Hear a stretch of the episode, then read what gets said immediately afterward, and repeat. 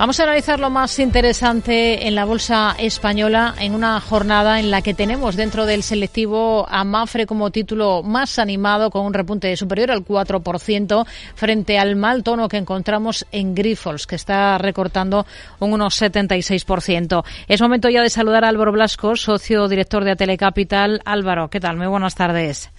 Muy buenas tardes.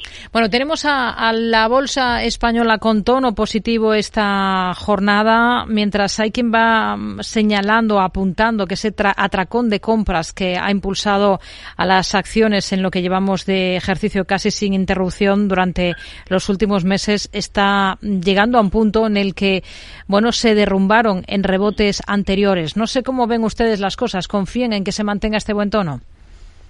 Pues nosotros confiamos en que se mantenga el buen tono. Lo que es indiscutible es que antes o después tendrá que haber una cierta toma de beneficios, o sea que no es normal eh, que los mercados suban más de un 10% en un plazo tan breve como es este mes y poco eh, que llevamos del ejercicio, eh, sin que haya una corrección de cierto calibre, que puede ser de un 5 o de un 6%. Al final hay muchos inversores que en cuanto pueden pues van recogiendo beneficios para ir consolidando, ¿no? Eh, nosotros, desde luego, en principio seguimos viendo el tono positivo en los mercados, indudablemente a un ritmo mucho más leve que el que hemos visto en el mes de enero, pero en su conjunto para el año creemos eh, que todavía hay ganancias adicionales a las que hemos tenido hasta este momento. Si miramos a valores, hoy tenemos muy destacado en positivo a, a Mafre. ¿A qué responde este repunte tan contundente de la compañía aseguradora?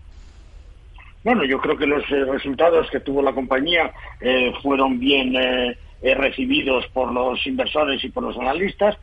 por otro lado, pues yo creo que ese anuncio de que en el tema de autos va a tener que va a hacerlo y va va a subir los precios de las pólizas por los costes que tiene, pues yo creo que da más visibilidad a cuáles pueden ser los resultados para este ejercicio y yo creo que eso es el buen tono que tiene ahora mismo, el saber que sus negocios se están desarrollando bien, a lo largo de los puntos donde tiene más, eh, eh, más penetración y, más incidencia en su cuenta de resultados y a esta subida de precios, como digo, que indudablemente será moderada, pero desde luego va a ayudar bastante la cuenta de resultados y tiene todo el sentido teniendo en cuenta cómo han aumentado los costes en todos los servicios.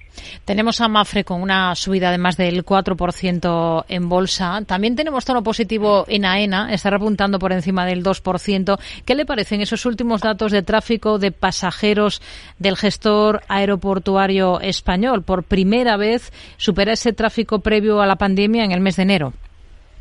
Bueno, yo creo que es una gran noticia. Estamos, estamos hablando desde hace trimestres que parece que todo se va normalizando eh, que indudablemente el sector turístico y el sector eh, de comunicaciones pues tienen mucho que decir en este ejercicio 2023. Yo creo que comenzarlo con esa cifra de prácticamente 17 millones de pasajeros en el mes de enero superando ligeramente esas cifras que tuvimos en 2019, pues es una gran noticia para la compañía. O sea que yo pienso eh, que entre esto y todas las inversiones que tiene prevista hacer, más alguna desinversión como esa toma de participación eh, que pueden vender de forma minoritaria en los aeropuertos de Brasil, por ejemplo, ¿no? Pues yo creo que también le pueden dar caja y la hacen más atractiva. O sea que yo creo que sobre todo esa noticia del tráfico aéreo es muy, muy positivo para la compañía. Tenemos buen tono en logista. También esta jornada se beneficia de una mejora de recomendación hasta de precio objetivo, mejor dicho, hasta los 27 euros y medio. ¿Ustedes qué potencial le ven a un valor como logista? Bueno, la verdad es que nosotros le vemos potencial, creemos que su crecimiento va a ser moderado, es decir, que lo va a hacer eh, lentamente, pero indudablemente su actividad eh, yo creo que va a expandirse de forma significativa. Eh, pensamos que además esas áreas de, tabaco y farmacia pues van a ver se van a ver acompañadas por otros servicios que van a necesitar de su logística y de la red que tiene y por lo tanto yo creo que la compañía tiene muy buenas perspectivas. Otra cosa es que en el corto plazo, quizás, con todo lo que ha subido, eh, pues tenga que hacer un alto en el camino, ¿no? Eh, para asentarse en los niveles actuales o cercanos a los niveles actuales, ¿no? Para luego continuar eh, hacia arriba, pero desde luego es un valor cuya entrada en los índices pues ha sido muy bien recibida y que por lo tanto pensamos que sigue teniendo un recorrido eh, significativo para este ejercicio. Hmm. Otro de los títulos que tenemos más animados esta jornada en la Bolsa Española es un banco, es Unicaja, está con repuntes superiores a, al 3%. Dentro del sector, ¿con qué ojos miran ustedes en concreto a Unicaja? Bueno, nosotros somos positivos con la compañía, lo que pasa es que dentro del sector y teniendo en cuenta el ejercicio que tenemos por delante, donde esperamos buenas cifras en su conjunto, eh, pues creemos que los bancos eh, con redes mucho más internacionales lo pueden hacer bastante eh, mejor. otra cosa es que en una compañía como Unicaja, pues nosotros sí tendríamos una pequeña parte de, nuestra inversión. Lo que pasa es que, bueno, pues su subida ha sido fuerte, ha tenido cierta corrección que está recuperando, ¿no? pero bueno, sería un poco más prudente. yo creo que es una compañía, una entidad que necesita mejorar sus cuotas en lo que es el sector de, eh, crédito.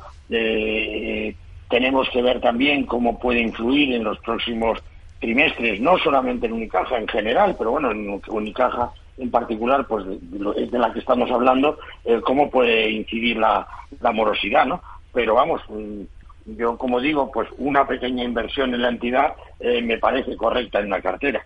En cambio, tenemos entre los pocos valores hoy en negativo, a la baja, a compañías como Grifols, también Robi, aunque los descensos son bastante discretos ahora mismo para esta última. ¿Aprovecharía para entrar en alguna de estas dos compañías?